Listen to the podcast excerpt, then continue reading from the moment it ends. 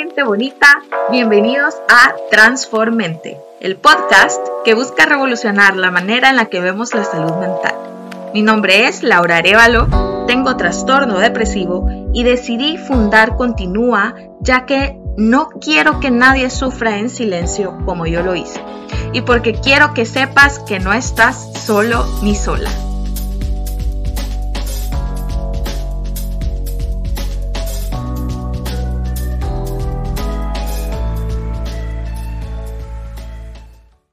Ya, ¿verdad? Sí, ya. ¿Qué tal? ¿Cómo estás? Me acabo de levantar, pero pues. No, no te preocupes. No, para nada, para nada. No te preocupes. La cosa es estar, niña. Exacto, exacto. Ay, qué chido que estamos aquí. Bueno, este, bienvenida al podcast de Transformente. Y bueno, creo que vamos a hacer una colaboración, ¿verdad? Vos también eh, lo vas a poner en, en, el podcast más honesto. Así es. Perfecto. Pues bueno, bienvenida al podcast. María Elisa, ¿cómo estás? Bien, feliz de estar con vos. Me encanta tu camisa. Yo voy a terapia, tengo que conseguir una de esas. ¿Y qué dices? Y me gusta, me gusta, porque tanta tanto miedo, tabú, crítica que hay a la terapia, ¿no? Y, y qué, me encanta, me fascina. Yo voy a, me voy a conseguir. Es de la fundación, te voy a mandar una. Muy bien, me parece. Dame, dame tu dirección y después y yo te la mando para que la andes. Perfecto, ya dijiste. bueno, María Elisa, voy a contar un poquito de tu background. Eh, María Elisa Vera, conocida como la María Elisa es una locutora y expresentadora salvadoreña súper exitosa, eh, que ahora radica en Estados Unidos, apoyando a grandes marcas en temas de marketing digital. Eh, acá en El Salvador fuiste presentadora estelar de diferentes programas, eh, así como lideraste estrategias digitales en corporaciones de radio y TV como TCS, Canal 33 y Radio Corporación FM. Y algo súper asombroso es que mantuviste el rating número uno en todo el país con tu programa Solo con Mayelisa eh, por la STAN, eh, a pesar de que generalmente los programas con mayores oyentes eh, pues son liderados por hombres. Entonces, qué, qué chivo y, y, y qué honor que tuviste un rating tan alto con este programa. No, pues gracias por haberme checado ahí. no, sí, la verdad que me hizo muy feliz haber logrado romper ese estereotipo. Eh, eso más que todo, no hay que en el rating número, eso no me importaba. Realmente lo que me hacía muy feliz es saber eh, que podía haber roto un, un estereotipo en una de las radios más, nada más de hombres, no quiero decir machista porque yo trabajé ahí, entonces no, pero sí más liderada nada más y solamente por hombres y logramos, a pesar de todo, eh, llegarle a, y no solo mujeres, escuchaba, escuchaba de todo, escuchaba los de la U, siempre los del Uber me decían, oiga, mire, siempre me la piden en la UCA, me la piden en la Matías, porque usted bien relaja, que no sé qué, y en efecto era, era muy, muy relaja, así, sin tabú, sin nada, entonces eh, eso me, me, llegó mucho al, eh, me llegó mucho al alma, porque luego vinieron más chicas que después, cuando yo me fui, lograron hacer lo mismo, entonces qué chivo que, que rompes abrís el camino y otras, ya otras no estoy diciendo que le va a ser fácil, pero quizás le va a ser un poquito más fácil de lo que me fue a mí. ¿ve? Entonces eso eh, va a quedar guardado en el corazón toda la vida y bendito Dios que fue así. Claro, claro, definitivamente que, que sí abriste el paso y, y, y como tú decís, es, es, es, bien bonito porque, bueno, otra cosa con la que me identifico contigo es que sos súper feminista, eh, hablas mucho también del tema eh, físico, eh, que es algo también de lo que a mí me gusta hablar y, y me cuestiono muchísimo, como los estándares de belleza de la sociedad, eh, que si estás en tele o en radio, pues prácticamente tenés que ser una Barbie o eh, andar todo el tiempo súper producida, vea, con, con las extensiones, con pestañas, con todo. Entonces, me encanta porque tú hablas de esto y en tus redes eh, mostras una belleza bien real eh, y, y, lo hablas abiertamente y, y, yo creo que es algo bien importante porque muchas veces eh, si vemos redes sociales, bueno, ahorita está TikTok, ¿verdad? Eh, y, y, hay niñas, eh, y, no es por criticarlas, está bien, o sea, son lindas, ¿verdad? Pero a veces, eh, aparte de ser lindas, pues se retocan o, o, dan esta imagen de ser perfectas cuando en la vida real nadie es perfecto. Entonces, me encanta muchísimo tu contenido. Eh, también que, que, hablaste abiertamente sobre que padeces ansiedad y que tenés déficit de atención. Contame un poquito sobre esto. Pues nunca había dicho en mis redes que tenía déficit de atención porque la gente eh, pues dice déficit de atención a que, ay, que no puedes poner atención. es lo lógico, en el nombre, cuando es mucho más complicado que eso, tú lo sabrás. Y nunca lo había dicho, pero dije, bueno, es algo que he tenido desde que estaba en el colegio, que es cuando uno, si tiene suerte, se lo diagnostican, si no puede estar toda la vida así y ni saber que lo tiene y, cree que, y creer que lo que pasas es normal, que así viven todos. Em, dije yo, se me ha complicado, se me ha complicado los últimos meses, como que ha vuelto y me ha generado ansiedad, me ha generado frustración, mucha gente le genera depresión porque se complican todos los síntomas, ¿no? Eh, no voy a hablar así como que soy, porque a veces me dicen, mira, pero vos sos psicóloga, pero vos sos psiquiatra, y yo digo, no, entonces no quiero que vayan a confundir que lo soy cuando no lo soy. Simplemente soy una aficionada de la salud mental y me gusta leer porque yo tengo varias cosas que me gusta controlar con terapia, por tanto me gusta hablar de ello. Entonces, hace poco eh, me abrí y dije, bueno, eh, yo me he perdido de las redes un poco de un año para acá por la misma ansiedad que me estaba dando, por lo mismo de ver vidas perfectas, cuerpos perfectos, trabajos perfectos. Ya voy llegando a los 30 y yo no tengo una casa como el otro que ya se compró y ya tiene tres hijos y ya tiene dos empresas y ya tiene ocho carros. Entonces, eh, esas vidas perfectas que muestran las redes sociales, que el 80% es mentira, siento desilusionar al que crea que es verdad, así como le hacemos facetune a las estrías y le hacemos facetune a la casa donde vivimos, realmente eh, a mí me empezó a afectar. Y eso que yo lo veo más de cerca porque trabajo en ello, yo creo contenido para clientes, vea, les hago estrategias de contenido, etcétera, etcétera. Es mi trabajo del día a día saber qué está pasando en las redes.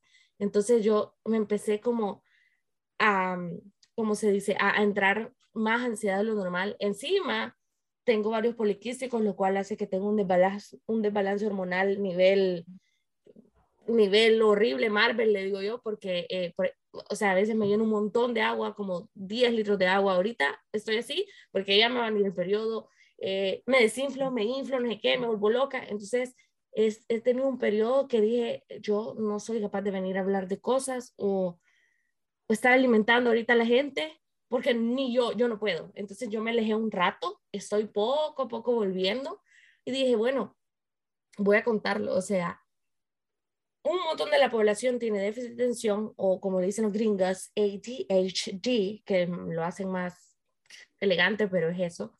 Y, este, y ni saben, vea, ni saben creemos que solo es, uh, eh, que solo es procrastinar. Ay, es que mi hijo es bien huevón. Ay, es que mi hijo es bien problemático. Porque en el colegio incluso los que te dicen, que le dicen a, a los papás, vea, de los niños que son, que, que, tenemos esto, les dicen, no, es que mire, bien hiperactivo, lo tienen que chimbiar porque es bien hiperactivo.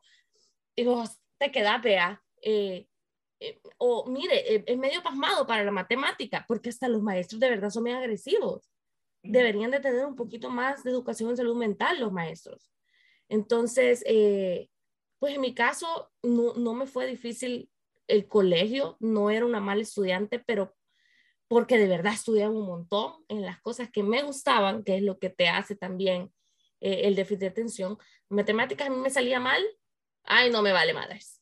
Es más, gracias a todos mis maestros que me pasaron, porque yo hasta la fecha sumo, resto, divido, salud. Hasta ahí llegué, ¿vea? hasta ahí, o sea, contabilidad, a ver cómo la pasé, o sea, no tengo una idea, porque a mí lo que no me gusta, de verdad, me puedes poner y yo No. y lo mismo para todas las tareas, que es algo que tiene que ver con el déficit de atención, vea. Y todos tienen diferentes síntomas, no crean que porque yo estoy diciendo esto eh, y vos medio te identificaste, eh, ya es eso, porque también nos podemos ser huevones en varias cosas, vea. Eh, no sé, un montón de cosas. De verdad es que se ve bien diferente el trastorno en toda la gente, pero es bien yuca que cuesta mucho que te lo diagnostiquen y cuando sos adulto es peor si no te lo diagnosticaron. A mi hermana le pasó, mi hermana tiene 22 años, eh, mi mamá tiene déficit de atención, yo lo tengo, nos lo agarraron temprano, pero a mi hermana no. Y mi hermana tuvo una etapa de, depresión que ella lo dice abiertamente en sus redes sociales, vea, bien difícil, bien fuerte, bien yuca, y terminó siendo que porque no le habían diagnosticado el déficit de atención. O sea, lo que te puede hacer que no te cachen a tiempo, pero no es nada fácil que te lo cachen. Yo dije, voy a empezar a hablar de esto. Y la semana pasada me abrí, empecé a hablar y la cantidad de mensajes que me cayeron de, yo siento más o menos esto, yo aquí, gracias por decirlo, no sé qué, yo me quedé, wow, vea, qué impresionante. Lo mismo cuando hablamos de ovarios poliquísticos o cualquier otra cosa.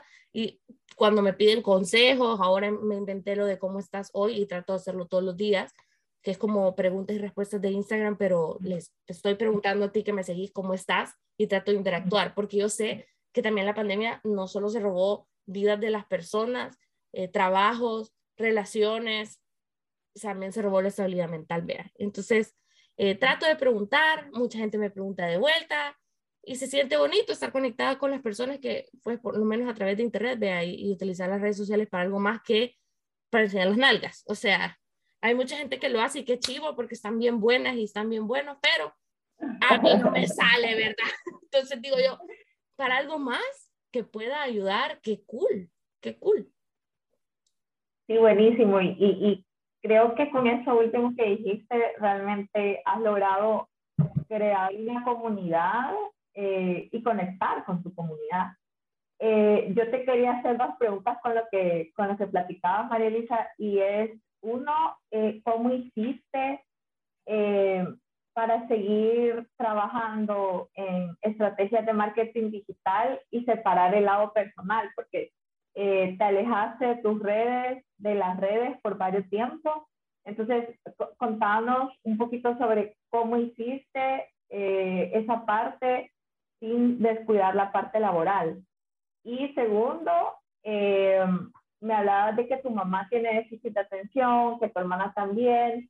Eh, ¿Crees que esto es hereditario? En mi caso, bueno, yo tengo trastorno de depresión y también he descubierto que varias familias ha pasado por un montón de cosas de salud mental que yo antes desconocía. Eh, yo también tengo fibromialgia, que es una enfermedad que se genera eh, dolor generalizado en el cuerpo y un montón de otros síntomas más. Y resulta que también mi mamá lo tiene. Entonces, eh, esas dos preguntas que quería hacer con lo que estabas comentando. Pues, de la última, porque la que me acuerdo por el déficit de atención, ah, ¿verdad? Este, yo voy a volver al primero, pero lo último que me dijiste de mi mamá lo tiene, perdón, esa fue la primera, ¿vea? Esa fue la primera pregunta, que si mamá lo tiene, mi hermana lo tiene y si creo que es hereditario. Esa es la segunda. Yo te vuelvo a hacer la primera, antes de Vale. Pues, eh, bueno, ahí lo editas, hija, para que no me note tanto el trastorno, vean, no, este, eh, cree, no, no lo he leído, no he buscado información sobre si es hereditario, eh, sí he buscado y sí he leído que la depresión disque no es hereditaria, disque, pero este, en mi familia también eh, varias personas, eh, mi papá, mi papá, eh, abiertamente lo he dicho, mi papá se suicidó y a mí me daba miedo, me daba miedo como, uy, porque ya me he deprimido, me he deprimido feo.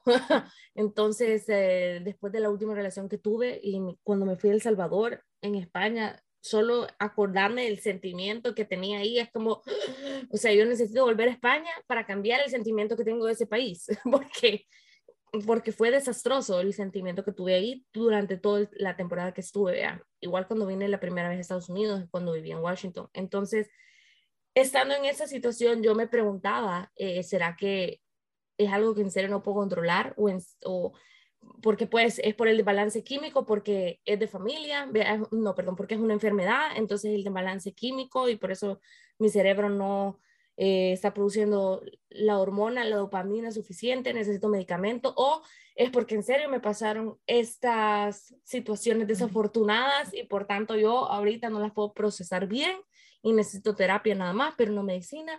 Entonces empecé a leer un montón sobre ello. Eh, por el momento, gracias a Dios, en ese momento se determinó que no era porque a mí me faltaba, em, que no tenía ese, ese, tipo de depresión, que era eh, clínica, bueno, pues las dos son médicas, vea, pero me refiero que me faltara el químico en el cerebro, sino porque de verdad eh, habían sido un par de cosas, no solo esa relación, sino un montón de cosas que se sumaron, además de que yo me puse en la situación de sacarme de mi lugar feliz, que fue la radio, e irme al mismo tiempo que terminé. Entonces me cambié toda la vida yo sola en un segundo, entonces, vea.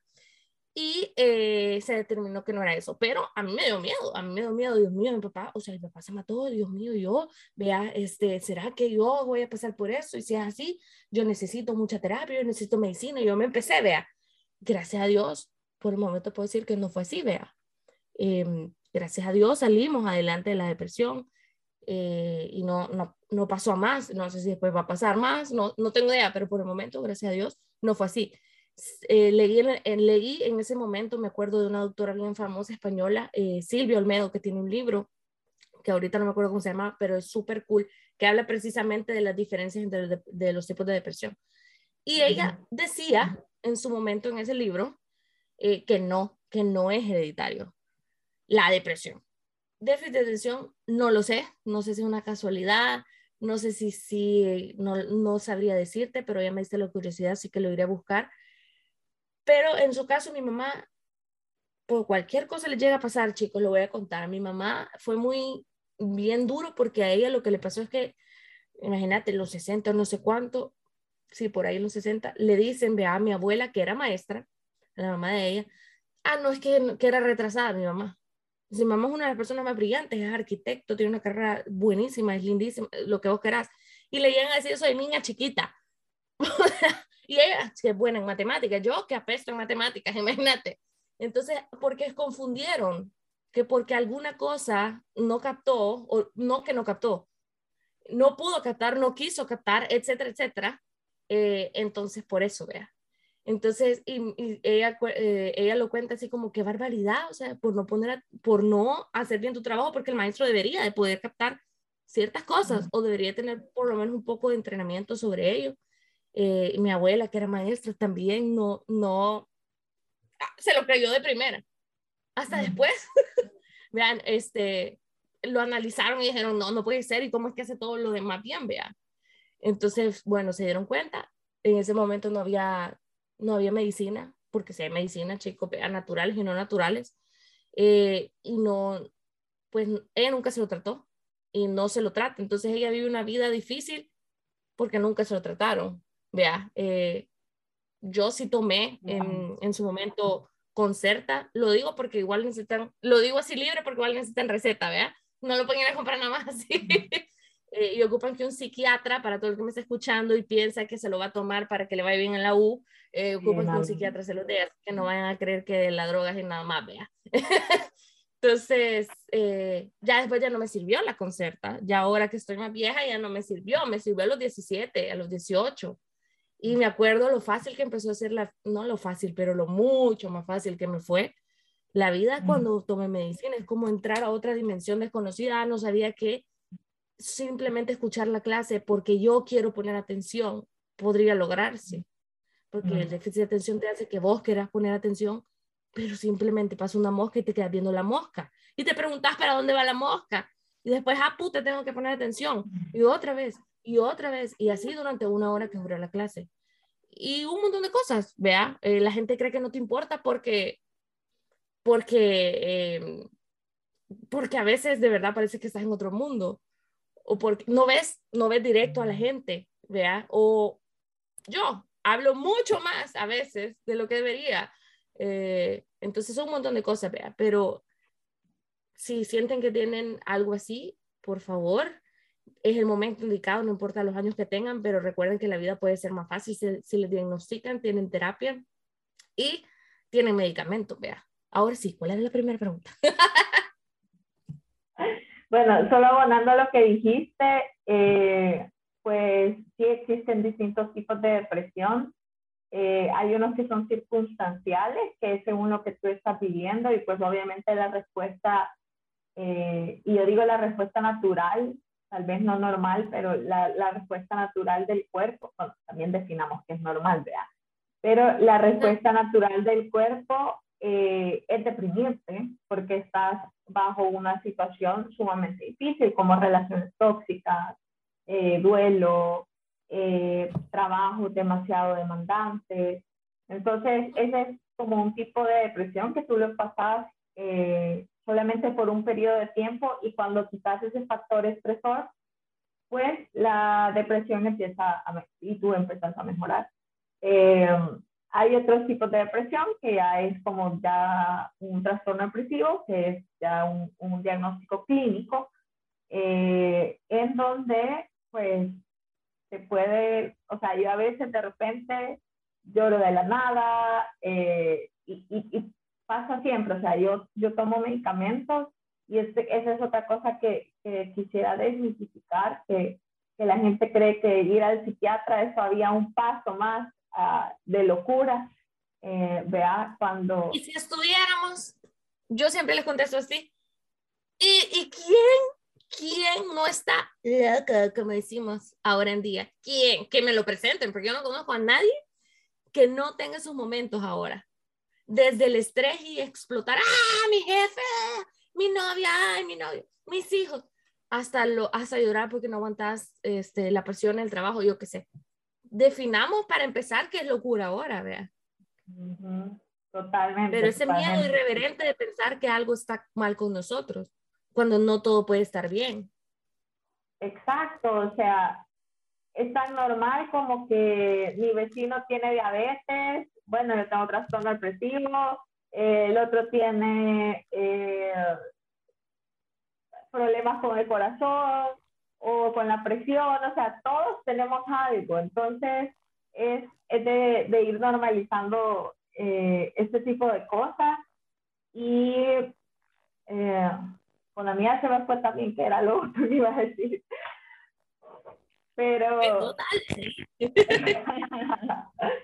Pero bueno, voy a volver con tu primera pregunta porque se me fue el hilo de lo que iba a decir aparte de la desmitificación. Este, lo otro que, que, era, era la primera pregunta y que fue cómo hiciste para desconectarte personalmente de las redes sociales, pero continuar con tu trabajo que implica estar en redes sociales. Pues en ese entonces, primero, en la primera etapa, digamos, de ese año que me he conectado, eh, en todas las etapas. Realmente lo que hice es concentrarme en el tipo de contenido para el nicho que estaba trabajando. Primero era de una aseguradora, entonces eran tipos de seguro, de carro, de salud, de vida, de moto, de trucks, de lo que sea. Entonces, ¿qué? Consumir y hacer contenido nada más para ese nicho, porque trabajaba nada más para el mercadeo de esa aseguradora, no solo social media, sino que en general todo el mercadeo. Luego trabajé en una estación, eso no lo publiqué nunca, por cierto, pero trabajé en una estación de radio de Los Ángeles, um, que bueno, es una corporación bien grande entonces, que me concentré en nada más eh, el tipo de contenido para las radios, que eran muchísimas y en muchos estados, o sea, no solo en Los Ángeles. Ese sí fue un, un, proyecto grande, eh, un proyecto bien grande, pero era radios mexicanas, radios de banda, entonces nada que ver con lo que yo usualmente haría. Entonces me concentré nada más en realizar el proyecto, que era ordenar el staff, de eh, diseñadores communities y que todo el flujo porque era demasiado grande y no encontraban cómo hacer para, para, para la estrategia y demás. Em, y luego ahora estoy en una agencia, entonces los clientes son diferentísimos, vea, y son bastantes, pero nada tiene que ver con salud mental, nada tiene que ver con vidas perfectas, nada es influencer, o sea, son restaurantes, son eh, cosas de carros, etcétera, etcétera. Entonces yo lo que hice es, ok, en mi feed se ve cómo el contenido del cliente que tengo que sacar o la estrategia que tengo que sacar. Eso hablando de social media, porque también me dedico a hacer todo tipo de marketing para las compañías. Entonces, eh, eso fue lo que, lo que hice. Y eh, poco a poco voy logrando meterme otra vez en lo mío. Ok, mira, yo te veía un poco con el sonido, pero no sé, habla ahorita. Mira el celular quizás. Pero, hola. ¿No? Ajá, que se ve cada vez que la... Pero hasta ahorita pasó. No sé por qué. A ver, voy a quitar el micrófono. Quizás, pero no creo.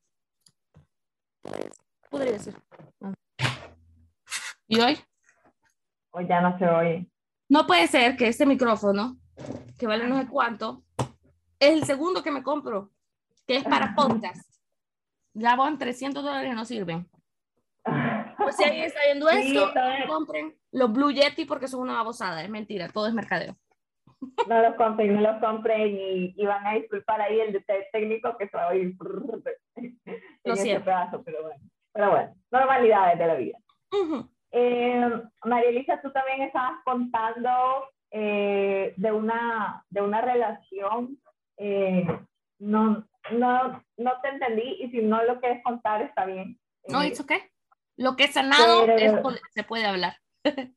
ok, entonces eh, entiendo que fue en España esta relación tóxica que tuviste. No, fue en El Salvador y em, fue la razón por la que me fui. Tristemente, nunca huían de sus problemas, pero en ese entonces fue lo mejor que pude haber hecho. Ok, y ahora contame un poquito, porque yo te veo ahora eh, que ahora tenés una pareja, ¿verdad? Sí.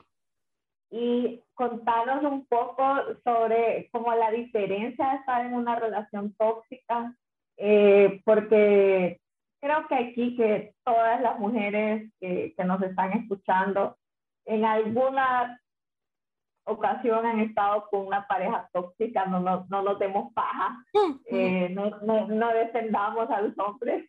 Este, entonces, contanos un poquito como sobre esa diferencia eh, de estar en una relación tóxica a estar en una relación sana y qué es lo que te hizo darte cuenta que estabas en una relación tóxica, porque a veces el, el mismo amor o la misma codependencia puede hacer que uno se clave y se quede ahí. ¿Qué me hizo? ¿Qué me hizo darme cuenta?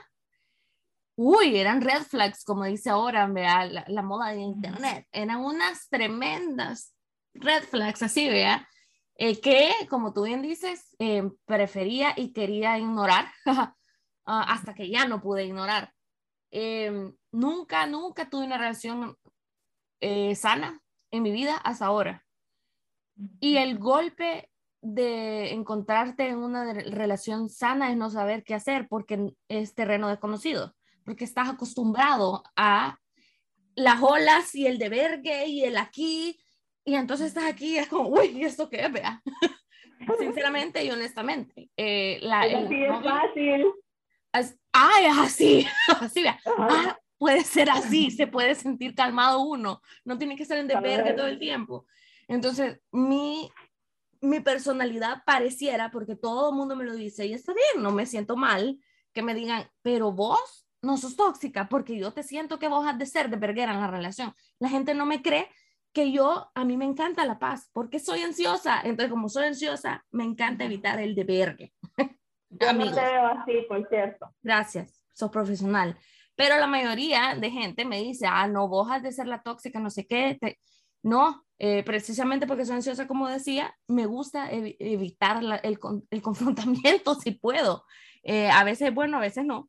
Pero, pues sí, o sea, eh, conocí a este chico que de verdad estoy completa y estoy terminal con él. O sea, estoy enamoradísima de él, pero, o sea, tan sano no siento, o sea, eso, eso que decíamos, vea, un golpe que se siente de cambio, por ejemplo, yo era súper codependiente de mis novios de quiero estar con ellos todo el tiempo, vea, todo el tiempo quería estar con ellos. ¿Qué están haciendo ahorita? Pues yo no andaba controlando, pero si no me escribían, Dios mío, a ver qué están haciendo, vea. Este, nunca lo dejaba ver, porque yo no era el que estás haciendo, con quién estás y por qué no me contestas. Yo nunca he sido así. eh, pero sí, sí sentía como que esa ansiedad de quiero estar y quiero estar y quiero estar. Y mi fin de semana y mis días enteros y toda mi vida era el, el hombre es un sol y yo giro alrededor. El hombre es un Dios y yo le oro a él y se me olvida que yo amo a Dios, vea. Error. es el primer, eso fue lo primero que me di cuenta que estaba mal conmigo. Em, nada de amor propio, porque si uno hace eso con otro ser humano de cualquier género, relación binaria, relación straight, relación como ustedes quieran, nunca en Dios a la persona con la que estás, porque nadie es perfecto, vea.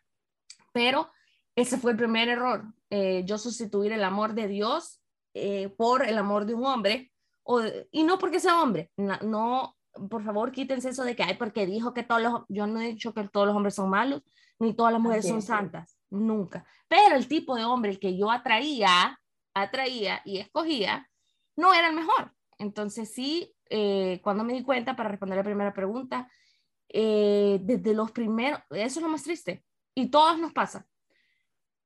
Desde los primeros días que empecé a salir con él me di cuenta, pero yo decidí ignorar y ponerme los glasses, vea, los anteojos del enamoramiento y que me va, no, pero no es tan malo. Y empezás a medir, no, pero esto más. Y como tengo la emoción tan arriba y el enamoramiento tan arriba, que todos los defectos se me van acá. Y al final esos primeros defectos por los que no te empezaba a encantar tanto el bicho o te llamó la atención, es por lo que lo terminas dejando, siempre. o se terminan dejando. Entonces él empezó por no teníamos ni una semana de salir cuando empezó a hablar conmigo así como bien serio, vea. Y mira, yo te quería decir que tus fotos, yo en ese entonces estaba en buena onda, entonces ahora tengo 29 años, yo tenía 24 creo, 25, y si salía medio sexy, vea, ¿por qué? Porque puedo y porque quiero, punto, o sea, nadie le puede decir cómo quiere salir, vea, este, sí, y sí les digo que no solo es para enseñar las nalgas en Instagram, pero yo ya les he enseñado, o sea, vea, em, y en ese entonces contra más joven, más segura estás, vea, o yo qué sé, punto, porque yo quería. Entonces, y ni siquiera era como, porque salía como así, se me veía medio la nalga en el pantalón marcada, o sea, no era la gran cosa. Y el bicho llegaba a hablar conmigo de que yo no podía salir así porque eso era traer hombres, no sé qué. Eso es totalmente, o sea, nadie puede hacer eso, nadie te puede, no. Pero allá va la pendeja de la María Elisa en ese entonces, ay, vaya lo que usted diga, papito, porque, ay, no, él tiene razón yo me estoy perdiendo mi valor por hacer eso y nadie va a andar conmigo por eso.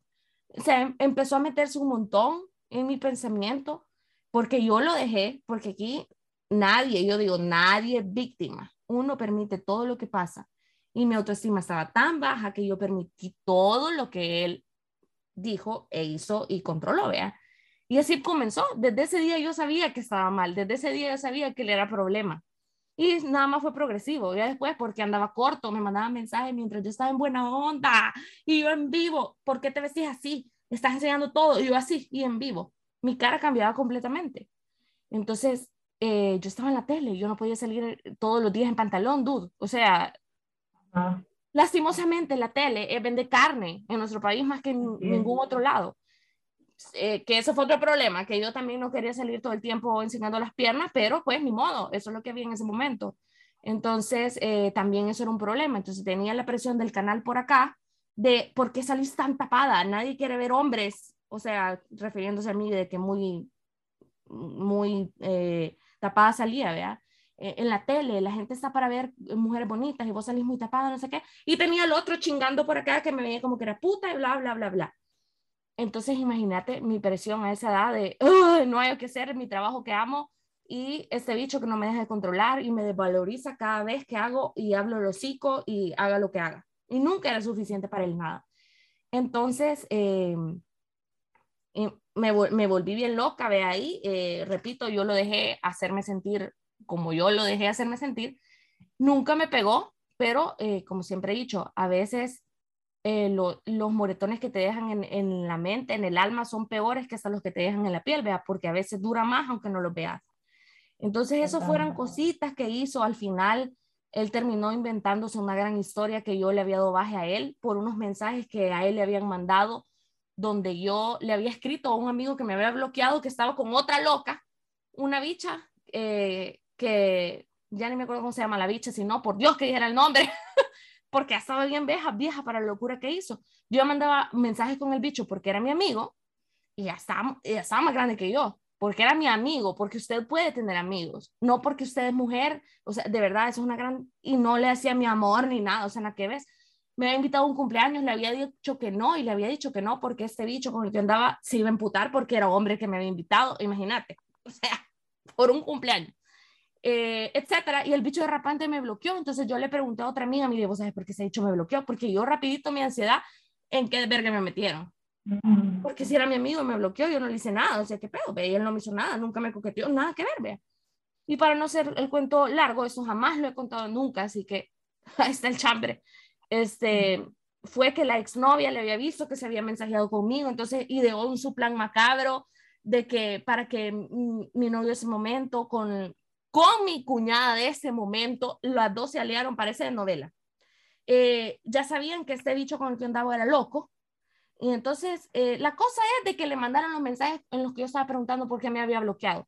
Y como yo había preguntado por qué me había bloqueado, automáticamente yo me había cogido a ese bicho por el que yo estaba preguntando. Esa era la lógica de, ese mi exnovio en ese momento. o sea, porque yo estaba preguntando por qué me había bloqueado. Y yo en ese entonces tenía 25 años y él tenía como 28 o algo así. Entonces no era un niño, no era un niño. Y por lo que entendí, porque, y a todo eso me hizo un de vergue nivel que hasta la policía llegó, porque si no llegaba yo creo que me verguiaba. Pero em, eh, un amigo de él me dijo, es un modo operando, este niño siempre hace eso cuando va a terminar, porque él siempre tiene que ser la víctima. Así fue la exnovia, así fue la otra exnovia.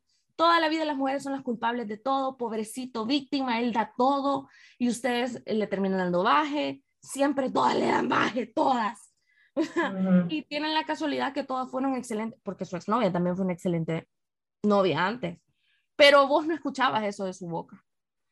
Vea, entonces, eh, creo que se, creo que la chica cuando, eso es gracioso, creo que la chica, para que vean qué tipo de persona era él, no sé cómo es ahora ni nada, pero le decíamos lo mejor.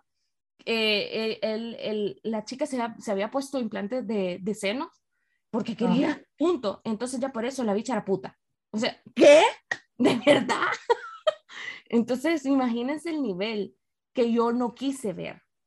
No quise ver. Y es un patrón repetitivo. Eh, respondiendo a tu otra pregunta que me dijiste, eh, ¿cómo, ¿cómo decidiste salir de ahí o, o, qué onda? Vea cómo fue la cosa. ¿Cómo me di cuenta?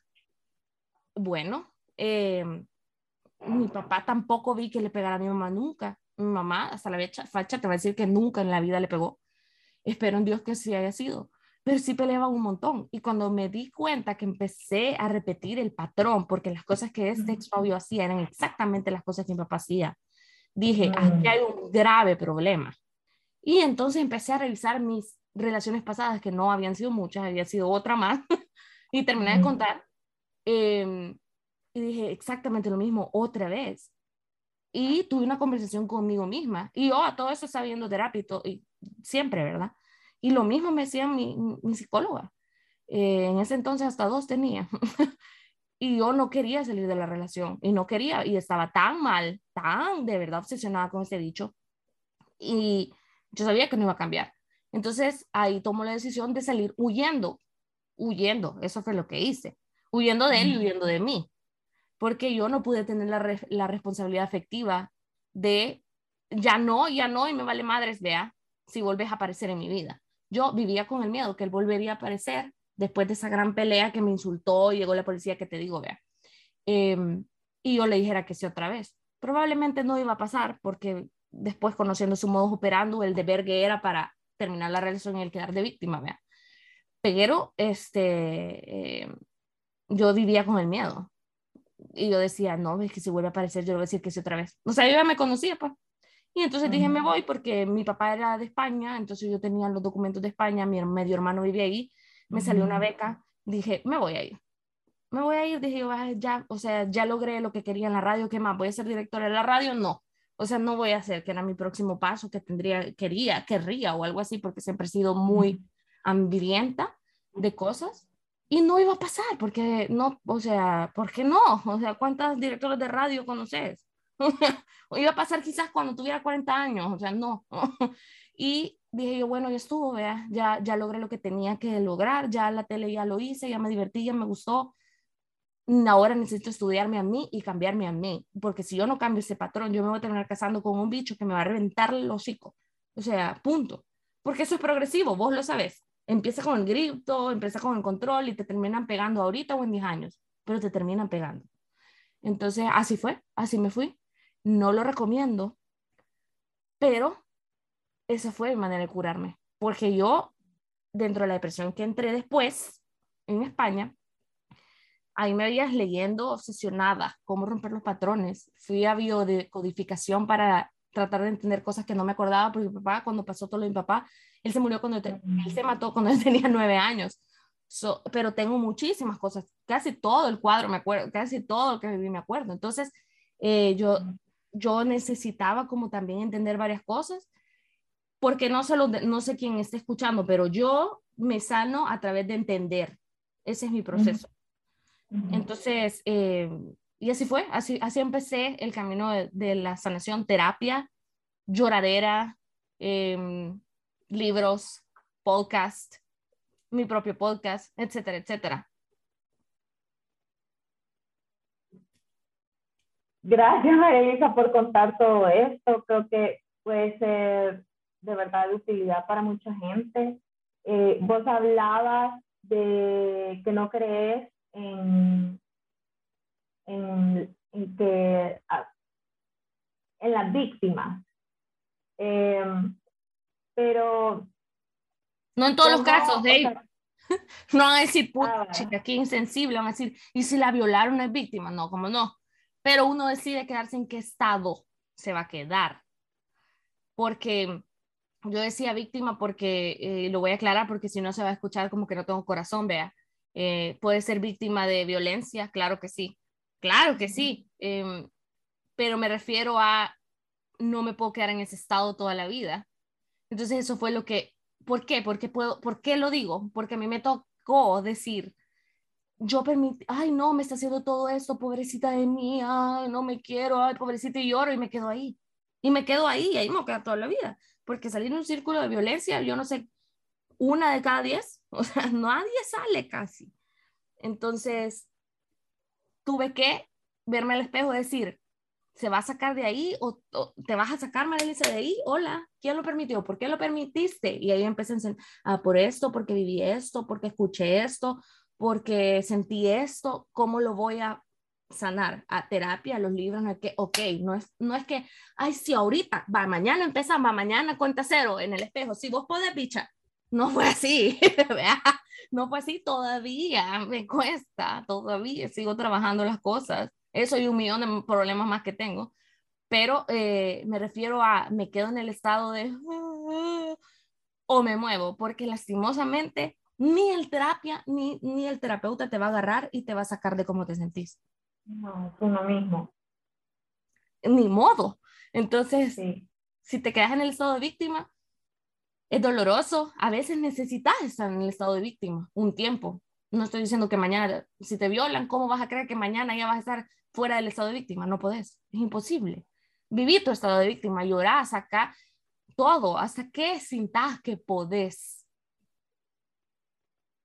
No, yo creo que, o sea, eh, bueno, también esta palabra está bien de moda ahorita, el privilegio, eh, pero creo que a veces eh, tanto tú como yo eh, tuvimos el privilegio de acceder a terapia, pero la mayoría de la población no puede hacerlo. Entonces es bien difícil eh, como por ti misma y, vemos en, el, en un país que está, que repunta, por ejemplo, en los feminicidios en toda la, Latinoamérica, es bien difícil para una mujer que ha estado en una relación probablemente eh, vámonos a la zona rural. Una relación que, que, desde los 13 años estuvo con esta persona y fue bueno, se casó y esta persona eh, la golpea, pero a la vez eh, la mantiene económicamente. O sea, es bien difícil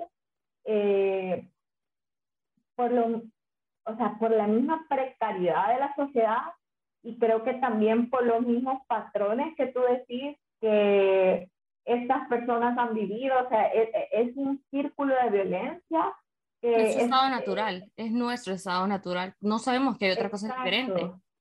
Exacto, entonces, claro, esas personas nacieron en ese mismo círculo de violencia que su papá probablemente le pagaba a su mamá, entonces no conocen otra realidad y nosotras, eh, digamos que tenemos el privilegio de, de acudir a terapia y decir, hey, esto no es normal o esto no está bien. Y ya claro, ya es decisión de cada uno porque el terapeuta te puede decir mil veces, pero ya es tu decisión cortar eh, relaciones tóxicas y todo esto, ¿no?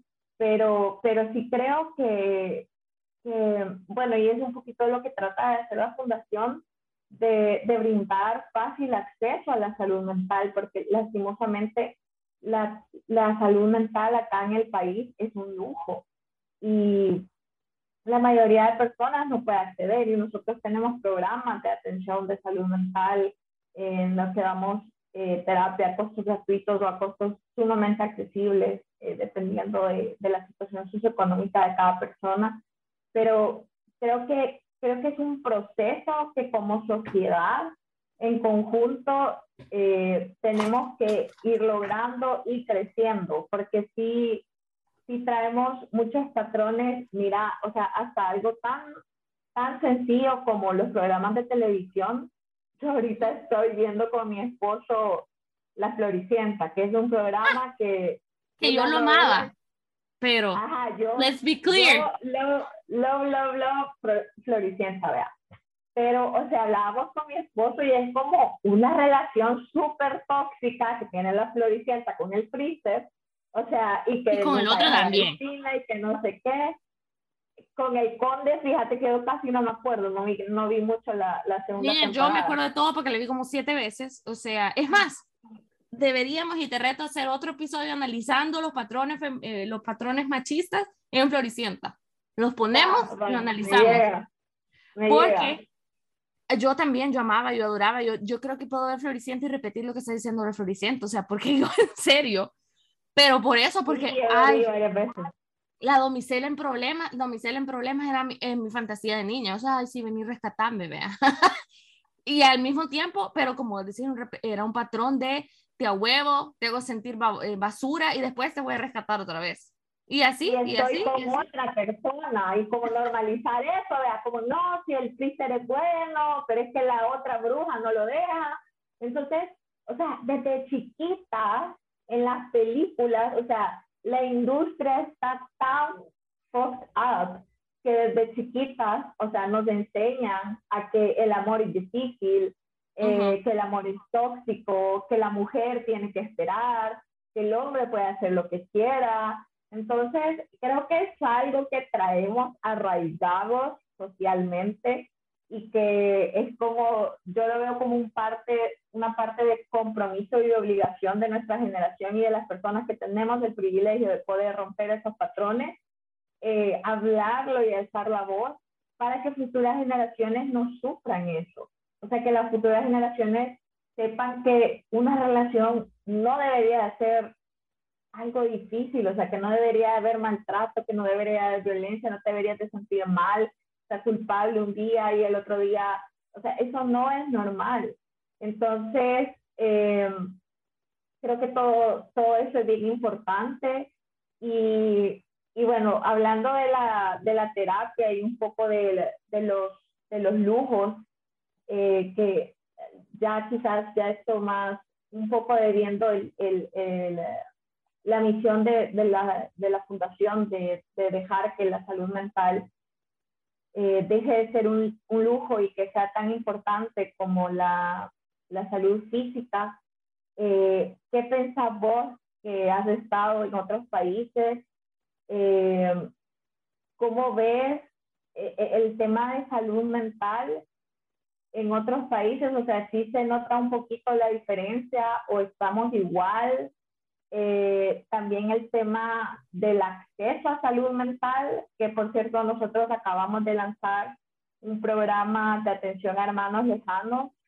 Eh, no sé si tú intentaste buscar ayuda allá con alguien, con un español o con un gringo. O sea, nosotros eh, destacamos mucho pues que no es, no es lo mismo porque son culturas totalmente diferentes y por eso es que, que lanzamos este, este programa, ¿verdad? Para que desde donde tú estés puedas ir a terapia con alguien que, que sí te entienda y pues a precios mucho más accesibles que los de ese país, porque por ejemplo en Estados Unidos una terapia barata te puede andar costando 200 dólares. Entonces creo que para un latino que vive allá siempre es algo caro. Eh, entonces, contando un poquito cómo ves tú eso, en, en, ya que tú has vivido en otros países, ¿cómo has visto todo, todo este tema? Lo que sí es bien cierto, la diferencia cultural eh, puede que la terapia cambie, la, en la terapia cambie la perspectiva de lo que vos estás viviendo, vea. Los gringos son bien metódicos, eh, los españoles también son bien metódicos por la regla y los hispanos no lo somos. Entonces, eh, no, yo no recomendaría, no digo que, vea, pero por ejemplo en California hay mucho hispano. Em, y tengo amigas que van a terapia con eh, mexicanos o con personas vea, que, que, son hispanas, entonces conectan un poco más. En mi caso, yo no he preferido eso, yo he seguido con mi psicóloga de todo el que tengo desde hace, ¿qué? Yo creo que ya 10 años, que es María José, que la quiero mucho. Y eh, no, sí, lo máximo. No, no, no, le he cambiado ni le voy a cambiar nunca porque ella me conoce todo el cuadro, vea. Pero este, estaba en España y me atendían, no importaba el diferencia, diferencia horario, aquí lo mismo. No, o sea, por eso pienso que lo que la fundación está haciendo está increíble porque nadie te va a entender un salvadoreño más que otro salvadoreño, así 100%, primero. no es por desvalorizar el trabajo de otras personas, vea nada que ver. Seguramente eh, también alguien de otra nacionalidad podría hacer un trabajo excepcional, pero eh, lo que vos decís es bien cierto. Aquí el acceso a la salud mental en Estados Unidos es sumamente caro. Eh, el tener documentos o no tener tiene mucho que ver porque entonces no tenés seguro. A veces los seguros, que es un gran negocio, toda la salud es un negocio increíble aquí en Estados Unidos. Y es más un negocio que de verdad lo, lo que debería de ser. No tiene nada de humano. Entonces, em, me parece una gran idea que quisiera que me contaras cómo se comunican con ustedes y tal.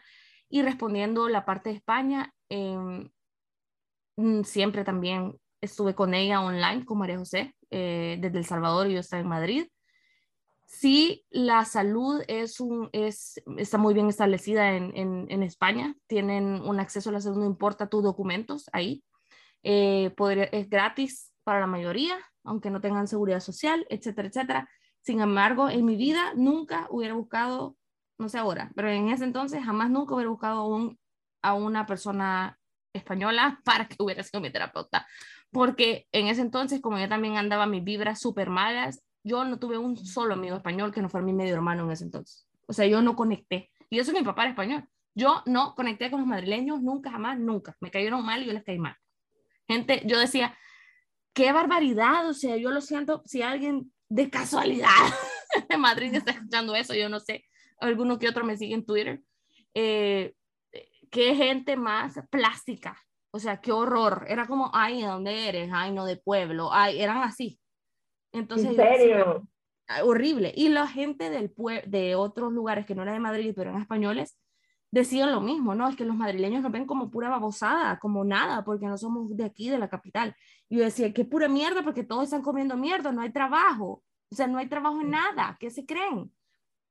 Todo el mundo está yendo a Londres. en Barcelona y sí me encantó Barcelona. Barcelona sí me gustó y la gente es bien warm. Yo creo que porque tienen la playa ahí, son diferentes. Sí. Pero en Madrid yo sentí un hoyo negro, o sea, todo el mundo está deprimido, todo el mundo está enojado, todo el mundo odia a todo el mundo, son súper racistas, o sea, horrible. Conmigo era, no, es que tú no eres española, tú eres hija de un español, pero tú española no eres. Y yo, tú eres panchita. Panchito nos dicen a la gente hispana, por decir inditos. Y yo, ah, pues a mucha honra, más decía yo, porque prefiero ser panchita, ser semejante. Ajá, no decía, prefiero eso que ser así de pedazo de mierda, decía yo, vea, pero yo no sé qué onda con ellos, algún día espero volver en otro mood, porque yo también, como les digo, vea, uno es, eh, uno atrae lo que uno es, y en ese momento andaba tan odiosa, negativa, resentida, todo lo malo posible, mi mood que, y mi vibra que lo mismo atraía, vea. Entonces, no sé ahora si la situación sería diferente. Salí con un par de españoles y solo no. O sea, y ahora me preguntan lo mismo, pero ¿por qué estás con un gringo? Dudo, porque en mi vida esperé que un gringo fuera como es mi novio. O sea, primero es el, es el, el gringo más hispano que he conocido en mi vida. Es una persona tan llena del amor de Dios, de él ha ido un montón de terapia y te dice, o sea, qué hombre, qué hombre, te dice. Yo no he conocido hasta la fecha. Eh, son pocos, son pocos y fíjate que es bien curioso porque, bueno, de hecho también en nuestros pacientes eh, la relación de hombre-mujeres anda como 80% mujeres, eh, son las que son nuestros pacientes y 20% hombres. Pero lo más curioso es que en El Salvador el 80% de los suicidios es cometido, o sea, eh, son hombres. Entonces, quitemos esa masculinidad frágil, vayamos a, a terapia, o sea, todos, desde hombres y mujeres, y, y ajá, o sea... Dejemos de pensar que nada más es, ay, que es bipolar, o sea, y si fueras más en serio, como decimos al principio, y, y si fueras, ¿cómo lo vas a tratar? o no vas a tratarlo. O sea, todos necesitan terapia porque todos estamos estresados. Si usted es estresado, usted ocupa terapia. Ah, todos. O sea, ¿quién no vive estresado? Tengas hijos, no tengas, tengas trabajo, no tengas. O sea, si tenés trabajo, porque tenés trabajo. Si no tenés, porque no tenés. O sea, sí se, sí se dan cuenta que la razón, las razones sobran. Todos necesitan desahogarse con alguien que nada más no solo sea su mejor amigo, porque el mejor amigo no tiene licenciatura en psicología. Vea. Entonces, incluso los psicólogos van a los psicólogos y vos me lo dirás. Entonces, eh, sí, no, miren, no hay hombre más hombre que el que acepta que va a terapia. O sea, cuando a mí ese bicho me dijo, yo dije, ¿qué? Hola, dije yo, porque ya me encantó físicamente, pero cuando dije... De aquí soy, dijiste. Ajá, de aquí soy, o sea, a mí físicamente me fascinó porque a mí los chelones me encantan, o sea, a mí toda la vida me han encantado, el único medio surullito con el que anduve es el que casi me revienta la boca, pero de ahí, este, toda la vida a chelones, vea, y viene ese y yo, mm, bueno, vamos a ver, dije yo, vea, ¿qué onda aquí? Solo porque ve bien no quiere decir y es una persona tan honesta que está molesta a veces, tan honesta que es, vea. Hola, mucho gusto, y empieza a darte su carta a él, vea. Entonces, y cuando dijo eso, yo dije, ¿qué? Esto no es normal, dije yo, vea. Que acepte, que haya ido y que no sé qué, así, por esto y lo otro, y chivo, vea, porque así, y entonces le encantan las pupusas, vea, le encanta, le fascina, es adicto a las pupusas desde que los conoció, y tal. Entonces, eh, sí, niños, o sea, si usted es hombre y está viendo y escuchando eso, no sea no sea tan dundo, o sea, no sabe todo lo que se puede ayudar y anda a terapia. O sea, de verdad, como decir, una masculinidad bien frágil. Y para mí es más culero, perdón la palabra, el que no acepta sus problemas y los resuelve que el que los acepte y los resuelve. Así es.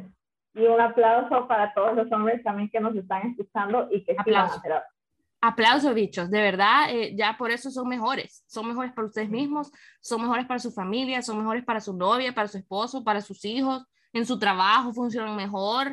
O sea, vea, este, así que anímense porque realmente es algo súper bueno, resolver problemas de la niñez que ni sabías que tenías. Es, un, es fantástico. Ah, para mí, para mí es uno de los mejores inventos de la vida, el licenciado en psicología y el psiquiatra. Qué bendición que, que, los humanos tuvieron el cerebro de que se les ocurriera esa carrera. la verdad es que sí, la verdad es que sí, es sumamente necesaria, como, cual, como yo lo comparo mucho con los doctores. O sea, ¿Sí? Es igual de necesario que un doctor. Ajá. Eh, te duele la muela, vas al dentista, pues tenés problemas que no sabes cómo resolver y que es totalmente normal que si estás en una situación de depresión o ansiedad no, sol, no sepas salir eh, tú solito porque si algo tiene la depresión y la ansiedad es que nublan tu razón, eh, te nublan el cerebro, el cerebro, te nublan el juicio. Entonces, por eso es que es necesario acudir a un terapeuta profesional, porque tú en ese momento, por, por sí solo, no puedes ver eso. O sea, tal vez puedes identificar estoy mal, pero no sabes cómo resolverlo. Entonces, un terapeuta te va a dar las herramientas para saber cómo resolver cuando tú estás en un, en un estado de crisis. Y no solo en un estado de crisis, sino que eh, creo que todos deberíamos de ir como por chequeo general, eh, y es algo que como sociedad debemos de, de buscar, o sea, el, tema de la prevención, no ir cuando ya estoy enfermo o ya estoy a punto de morirme, sino que ir para ver cómo está mi salud mental, si estoy bien, pues qué chivo, mira, te van a dar de alta súper rápido, eh, y si no, pues se tratan los problemas que se tengan que tratar. Entonces yo creo que es súper importante y, y, bueno, para, para ir finalizando, María Elisa, no sé si querés eh, decirle, darle un mensaje final a, quienes nos están escuchando no les dé miedo ir a terapia, eh, no les dé miedo enfrentar sus miedos, porque finalmente el que tiene miedo ir a la terapia es, es porque tiene miedo de enfrentarse a sí mismo. Resulta que si no nos enfrentamos a nosotros mismos, no podemos cambiar, no podemos mejorar, no podemos crecer. Hay una charla TED que siempre me gusta ah, darla a conocer o compartirla por si no la han escuchado, que es de Carla Souza, que se llama Dulces son los ah, frutos de la adversidad. Y dice una frase tan bonita que siempre repito, que dice, el músculo no puede crecer si el ligamento no se rompe, lo cual es doloroso, pero resulta que así es en todas las partes de la vida. Y si vos tenés problemas en este momento porque te sentís frustrado o porque tenés problemas en la relación o porque no tenés un trabajo ahorita o porque te fuiste a otro país y no encajas en ese momento o por lo que sea, de verdad te recomiendo que hables con alguien. Tienen la fundación acá que ya nos van a decir cómo se contactan, que no es necesario estar en persona enfrente del terapeuta llorándole y tirándole las lágrimas en la cara para que te escuche, para que te ponga atención. Eh, la, la, tecnología se ha hecho precisamente para esto también, no solo para subir fotos a Instagram y videos bailando a TikTok. También nos permite conectarnos con cualquier persona en el mundo.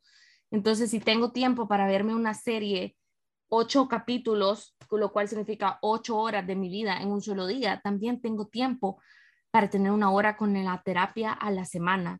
Y también quiero decir algo que me parece importante porque lo vivo con ciertas personas que me escuchan y si le llevo a alguien, eh, pues que así sea, vea, hay muchos que dicen, pero es que si tenés a Dios, todo lo puedes resolver.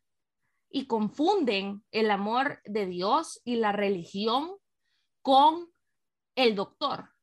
Entonces, si tenés cáncer, se lo vas a dejar 100%, no más Dios. Y entonces Dios para qué creó los doctores y para qué los bendice y para qué les dio cerebro y para qué. ¿Para qué? No, pues todos los que tienen cáncer, COVID, etcétera, déjeselo nada más, vea, solo orando nada más. No digo que no pueda pasar, no digo que Dios no te pueda hacer un milagro, claro que sí, pero a Dios rogarle con el vaso Así es, tenés que poner de tu parte. No pensés que porque estás siguiendo terapia, entonces estás traicionando a Dios. No, o sea, tu meditación y tu oración con Dios es una cosa y tu sanidad mental tiene que ver, pero resulta que también el médico, eh, el licenciado en psicología, el psiquiatra también puede ayudar a eso, porque Dios los puso por una razón también. Y si no los utilizas, ¿qué crees que está pasando? Estás desperdiciando una bendición de Dios.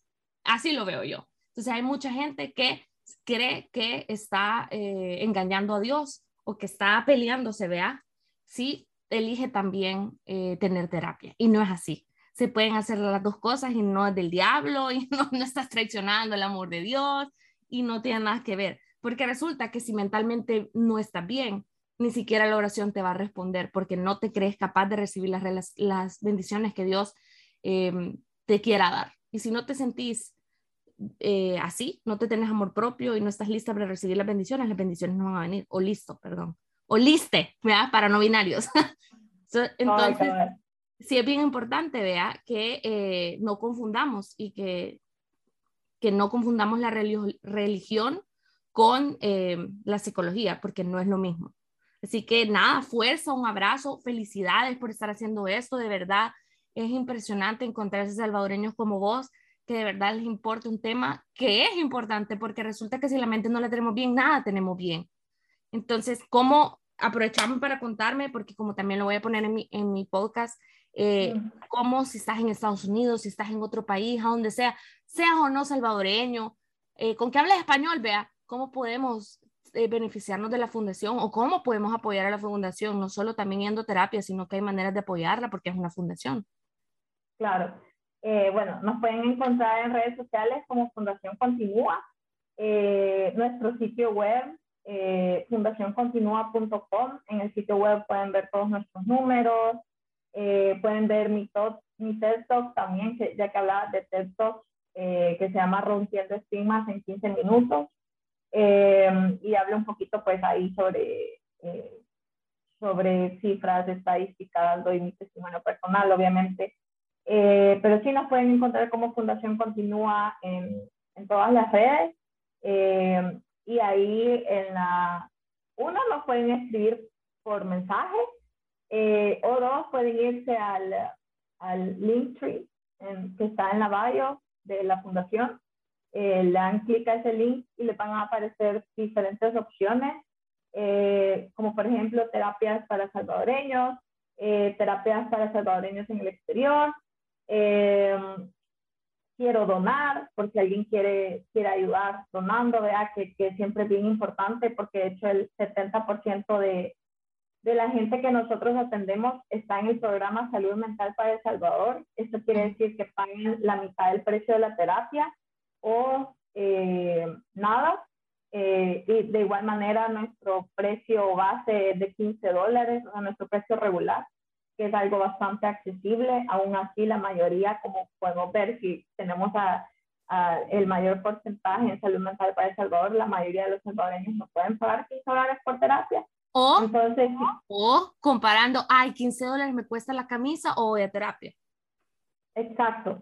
Eh, porque, claro, y hay muchos que sí pueden pagarlos y les agradecemos. Hay, tenemos otras cuotas que son voluntarias para quienes pueden pagar más de 20 o 25 y para los hermanos lejanos la cuota, eh, la única cuota es de 40 dólares, que es bastante accesible eh, si, si, vivís allá, pues si trabajas allá, eh, tenés obviamente mayores ingresos y lo bonito es que los hermanos lejanos con su cuota de 40 dólares ayudan a, a financiar a salvadoreños que, que, de escasos recursos que no pueden pagarse sus cuotas.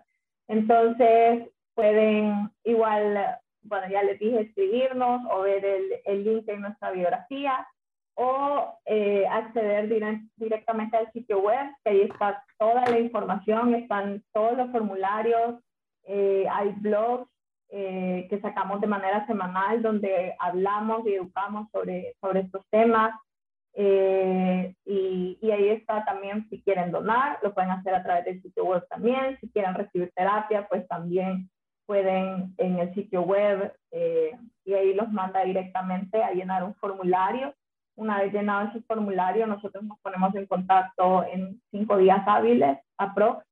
Eh, y ya después de eso, pues ya les asignamos al, al mejor terapeuta o en caso de que no podamos atenderlo porque el caso eh, se nos salga de nuestras manos porque toda la atención que damos es en línea. Y hay casos, por ejemplo, que sí tienen que ser atendidos de manera eh, presencial por la complejidad del caso, pero si es ese eh, la situación, pues nosotros igual referimos a otras instituciones, no es que dejemos a alguien de palido de, bueno, no te podemos atender, chao, bye, sino que siempre le damos referencias de qué instituciones eh, serían la mejor opción para esta persona. Entonces, eh, pues ahí nos pueden encontrar en redes sociales, escribirnos, eh, cualquier cosa, pues ahí estamos. María Elisa, ¿cuáles son tus redes sociales también para la gente que te quiera seguir? Bueno, me pueden encontrar como la María Elisa, y así me encuentran en todos lados, realmente el nombre que hace como 13 años uso. desde que me mudé a San Salvador, porque yo soy de San Miguel y me empezaron a decir así, ve, dije, bueno, así le voy a poner, dije yo cuando entré a la radio, ve. Entonces dice, la María Elisa, y ahí, ahí estoy tratando de apoyar lo más que puedo. Buenísimo, sí, y, y le pueden escribir a María Elisa también, que ella es súper abierta en redes y, y es súper humana, súper eh, te hace caso, o sea, de hecho, bueno, voy a contar aquí la anécdota, vea, yo no, yo no conocía a María Elisa antes, o sea, personalmente, obviamente sí sabía tu trabajo y todo, eh, pero le escribí por redes y fue súper accesible. Entonces, gracias Marilisa, de verdad, por darme este espacio. Y, y nada, pues que te felicito de verdad, que, que, que eso es un ejemplo a seguir para muchas mujeres. No creo, pero intento y no, gracias a vos por, por regalarme lo que nunca vuelve, que es el tiempo, y por estar haciendo esto que de verdad lo necesitamos, lo necesitamos mucho. Eh, espero poder ayudarte más. Ya vamos a quedar conectadas para lo que ocupes, para lo que ocupe la fundación. Aquí públicamente, para que no se me olvide, lo voy a decir, que tenés todo mi apoyo. Yo sueño con, con tener una fundación en El Salvador que apoye la salud mental, que sea accesible para toda la gente. Entonces, que vos lo estés haciendo es una llamada, vea un, una señal del de arriba, oh, no tenés la tuya, ayúdale a ella.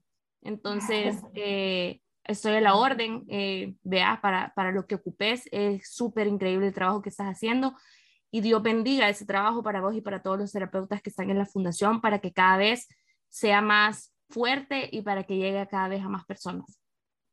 Gracias, María Elisa. Y te vamos a mandar la camisa para que la uses allá.